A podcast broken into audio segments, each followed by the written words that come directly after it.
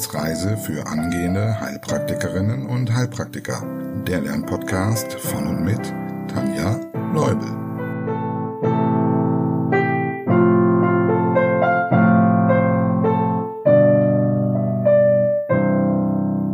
Hallo und herzlich willkommen zu Folge 42 auf unserer Wissensreise. Heute geht es um die Erkrankungen des Lymphsystems. Und diese Folge wurde unterstützt von Ingwe. Lieben Dank und herzlich willkommen bei den Reisenden. Falls auch du Teil der Gemeinschaft werden möchtest oder auch nur das Fortbestehen des Podcasts sichern möchtest, schau doch mal auf Steady unter Wissensreise vorbei. Vielleicht ist das passende Paket auch für dich dabei. Gut, wir starten mit einer kurzen Wiederholung. Welche Aufgaben des Lymphsystems fallen dir ein? Transportfunktion, zum Beispiel von Zwischenzellflüssigkeit und Fetten im Verdauungsbereich. Kontrolle und Reinigung der Lymphflüssigkeit von Erregern, entarteten Zellen, Zellfragmenten und so weiter. Welche Bestandteile gehören zum Lymphsystem? Lymphgefäße und Lymphorgane. Die unterteilt man in primäre lymphatische Organe, also Thymus und Knochenmark und die sekundären lymphatischen Organe. Dazu gehören die Lymphknoten, die Milz und das Malt. Welche Gewebeart bildet die Basis für das lymphatische System und dient der Reinigung? Das retikuläre Bindegewebe mit Retikulumzellen und retikulären Fasern. Man könnte es mit einem Netz vergleichen, in dem sich verschiedenste nicht erwünschte Bestandteile der Lymphflüssigkeit ansammeln und so von den Fresszellen abgebaut werden können. Welche Aufgaben hat die Milz? Sie dient der Vermehrung und Differenzierung von B- und T-Lymphozyten, Blutmauserung. Sie hat eine Abwehrfunktion, vor allem eine Sonderrolle bei bekapselten Bakterien. Sie hält Mikrotompen ab speichert Thrombozyten und Eisen und übernimmt die fetale Blutbildung bis zum fünften Schwangerschaftsmonat. Wie nennt man die große Abwehrstation im Hals? Waldeyer Abwehrring oder lymphatischer Rachenring. Gut, das soll als Wiederholung reichen. Einige Themen werden wir an anderer Stelle sowieso wiederholen. Zum Beispiel die Prägung und Differenzierung der Lymphozyten im Kapitel Blut oder auch Infektiologie mal schauen. Auch die Erkrankungen des Lymphsystems passen in mehrere Kapitel. Gar nicht so einfach, das sinnvoll und logisch zu strukturieren. Deshalb habe ich mich dafür entschieden, dass wir heute einfach mal von oben anfangen und uns die Mandeln genauer vornehmen. Und dann schauen wir, was noch an Zeit bleibt. Also, die Mandeln. Fachbegriff Tonsillen. Als nasoassoziiertes lymphatisches Gewebe gehören sie zur Gruppe des MALT, also des Mucosa-assoziierten lymphatischen Gewebes. Und sie bilden den Waldeyer Rachenring als Bollwerk gegen die Eindringlinge im Rachenbereich. Fangen wir an mit der Rachenmandel. Davon haben wir eine. Wie lautet der Fachbegriff? Tonsilla pharyngealis. Sie liegt am Eingang zum Nasopharynx und ist häufig der Übeltäter bei kleinen Kindern, wenn es um die sogenannten Polypen geht. Eigentlich ist es eine Hyperplasie der Rachenmandel aufgrund der starken Immunaktivität in diesem Lebensabschnitt. Es ist also kein Polyp, denn das wäre ja eine Vermehrung von Schleimhaut, sondern es ist eigentlich eine sogenannte adenoide Vegetation. Das heißt, das Lymphgewebe ist so vergrößert, dass es manchmal die inneren Nasenlöcher verlegt und die Kinder nur noch durch den Mund atmen können. Außerdem können die Öffnungen der Ohrtrompete verschlossen werden, die Belüftung funktioniert nicht mehr und es kann zum Paukenhöhlenerguss mit einer Schallleitungsschwerhörigkeit kommen. Und das ist dann auch der Grund dafür, weshalb die Rachenmandel oder eben die Polypen, wie es dann genannt wird, bei Kindern manchmal entfernt werden. Aber wenn die Rachenmandel keine Probleme macht, dann ist das auch nicht nötig, da sie sich in der Regel von alleine zurückbildet. Ja, es gibt noch weitere Mandeln, die in diesem Alter auch Probleme machen können. Das wären zum Beispiel die Gaumenmandeln. Wie lautet der Fachbegriff? Tonsille palatine.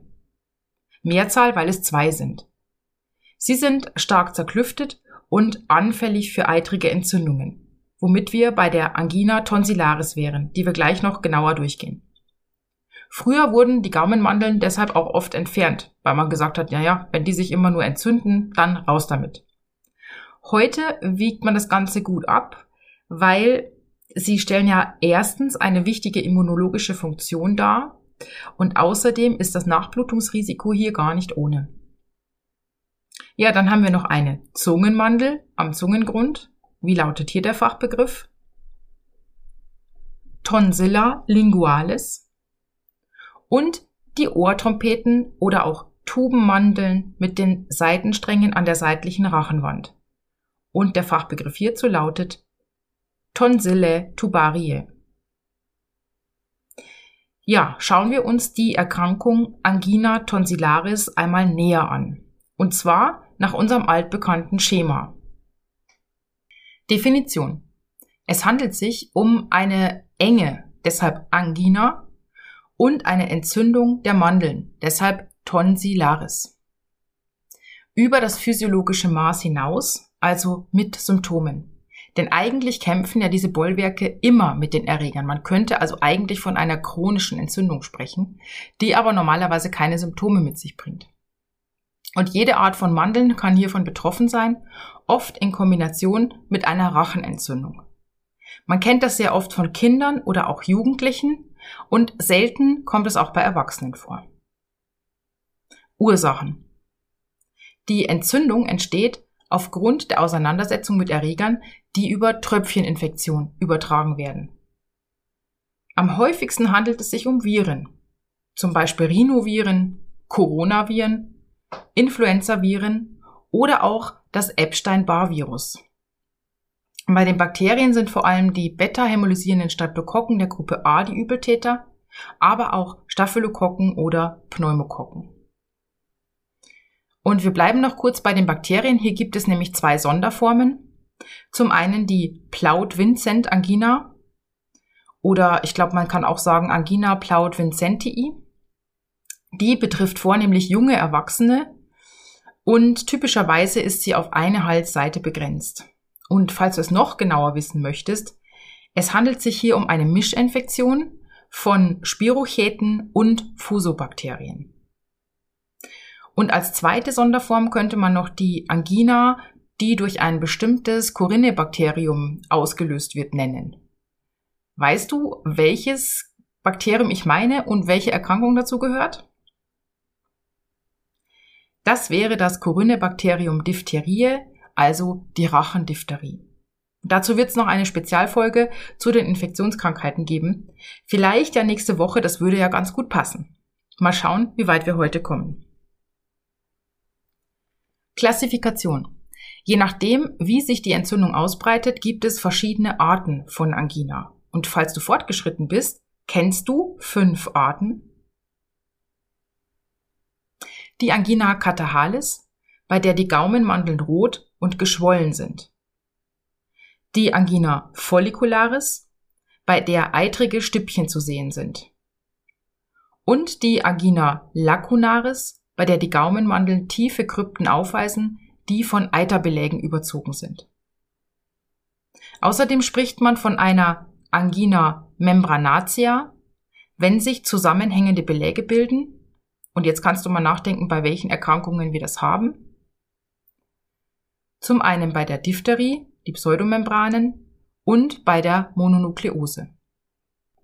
Und wenn die Mandeln geschwürig verändert sind, dann spricht man von Angina ulcerosa. Symptome.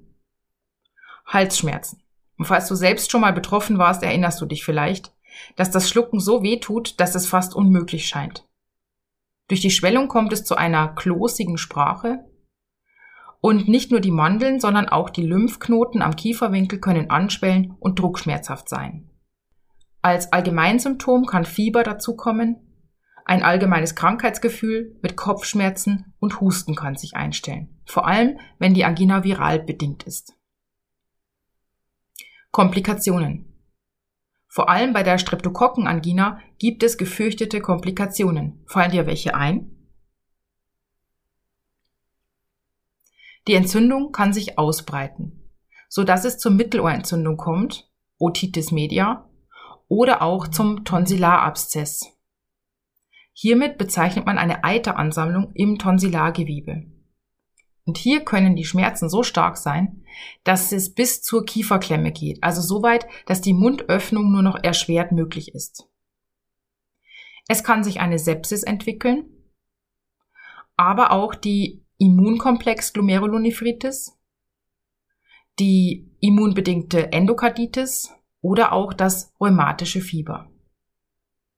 Außerdem kann es natürlich zu Scharlach kommen, das sich entwickelt, wenn die Streptokokken von bestimmten Bakteriophagen besetzt werden.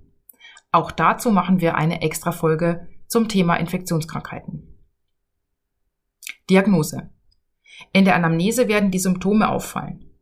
Außerdem ist bei der körperlichen Untersuchung auf die Kiefer-Lymphknoten zu achten. Und bei der Inspektion des Rachens kann man eventuell die Rötung und Schwellung der Tonsillen sehen, eventuell auch Eiterstüppchen oder Eiterbeläge. Und hier ist dann Vorsicht geboten.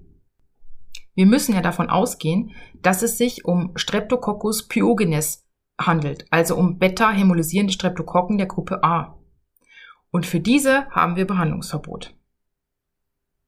Therapie. Schulmedizinisch werden bei Verdacht auf eine Streptokokkeninfektion aufgrund der gefürchteten Komplikationen Antibiotika verabreicht. Außerdem symptomatisch reichlich Flüssigkeit und Schmerzmittel. Übrigens ganz interessant, wenn es sich nicht um einen Infekt durch Streptokokken handelt, sondern zum Beispiel durch das Epstein-Barr-Virus, dann ist Penicillin nicht angesagt, denn in den meisten Fällen kann dann ein Arzneimittelexanthem entstehen. In bestimmten Fällen, wie rezidivierenden akuten eitrigen Angitiden oder auch bei einem Tonsillarabszess, wird häufig eine Tonsillarektomie erwogen, also eine Entfernung. Eine leichte Angina, bei der keine Streptokokken im Spiel sind, heilt in der Regel spontan von alleine aus. Wir als HP dürfen aber nicht behandeln, sobald wir Eiter sehen, wie gerade erwähnt. Denn wir schauen uns noch die Gesetze an. Die Grundlage für das Behandlungsverbot ist Paragraph 24, der uns die Behandlung von Erkrankungen in Paragraph 34 verbietet, wo Erkrankungen mit Streptococcus pyogenes genannt sind. Also bei Krankheitsverdacht an den Arzt verweisen. Gut, so viel zum Thema NALT. Das galt also das Gut-Associated lymphatische Gewebe, mit den Peyerschen Plaque werden wir nochmal beim Kapitel Verdauung anschauen. Also bleiben wir noch ein wenig bei den Streptokokken und den Staphylokokken und überlegen, was davon noch befallen werden kann, beziehungsweise welches Krankheitsbild daraus resultiert. Über Streptococcus pyogenes haben wir schon mal in einer Folge gesprochen. Erinnerst du dich? Genau, das war die Folge IKH4 zum Erisipel. Auch diese Erkrankung kann man an der Stelle hier erwähnen, da beim Erisipel die Lederhaut einschließlich der Lymphbahnen entzündet ist. Es ist also im Prinzip auch eine Lympherkrankung. Du kannst dir die Folge zum Erisipel also gerne nochmal als Wiederholung anhören. Eine weitere Erkrankung, die durch Streptokokken und Staphylokokken ausgelöst werden kann, ist die Entzündung der Lymphgefäße die sogenannte Lymphangitis. Definition.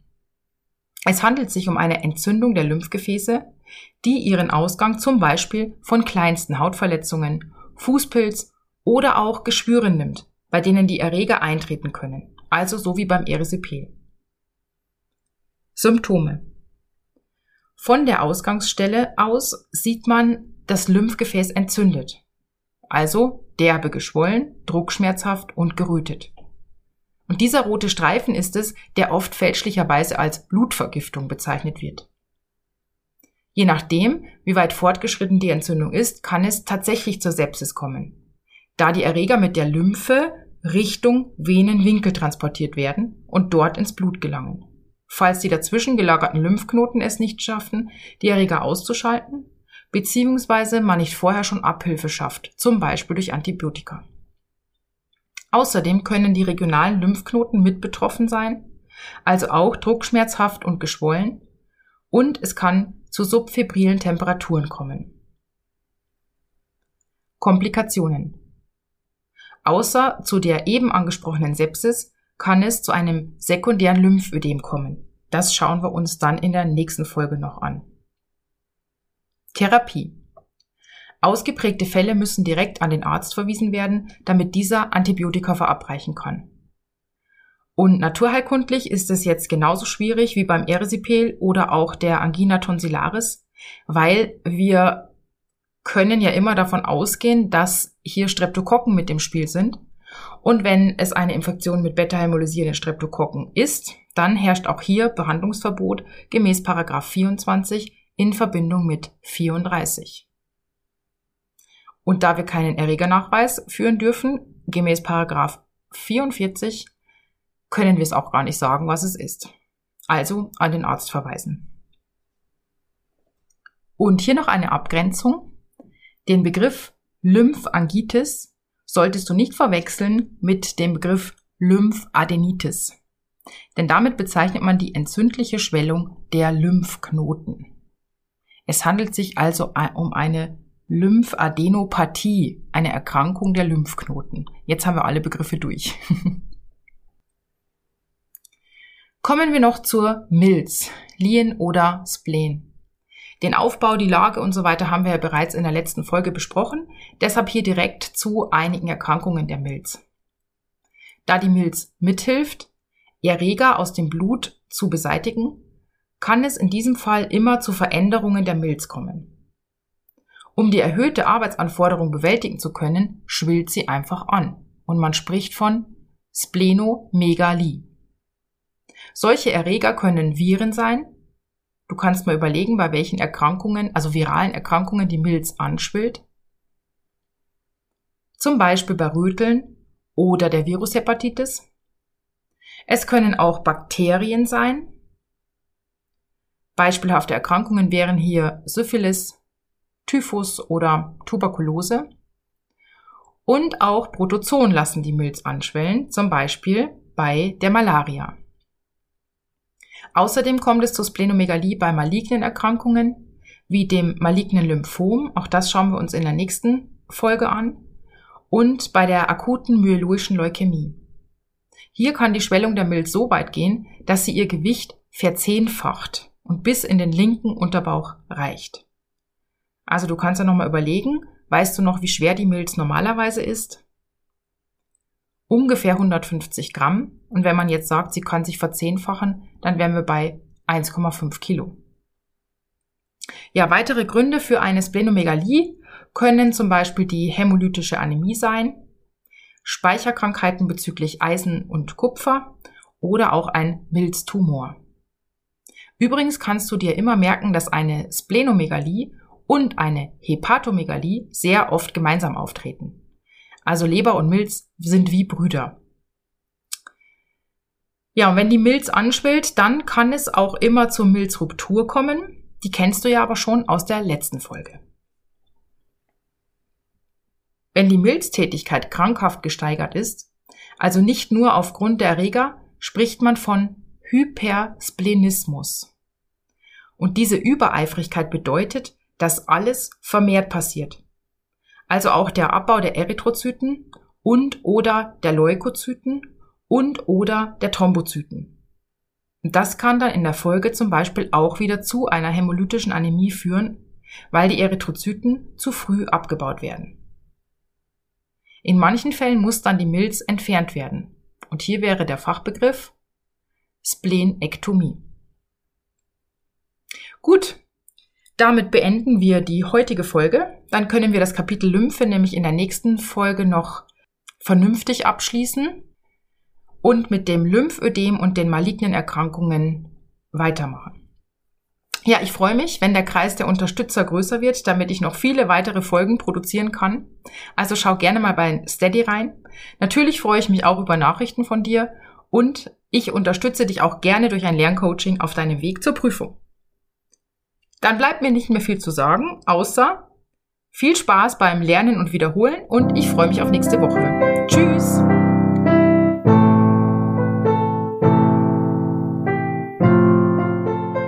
Das war eine Etappe auf der Wissensreise für angehende Heilpraktikerinnen und Heilpraktiker. Der Lernpodcast von und mit Tanja Leubel.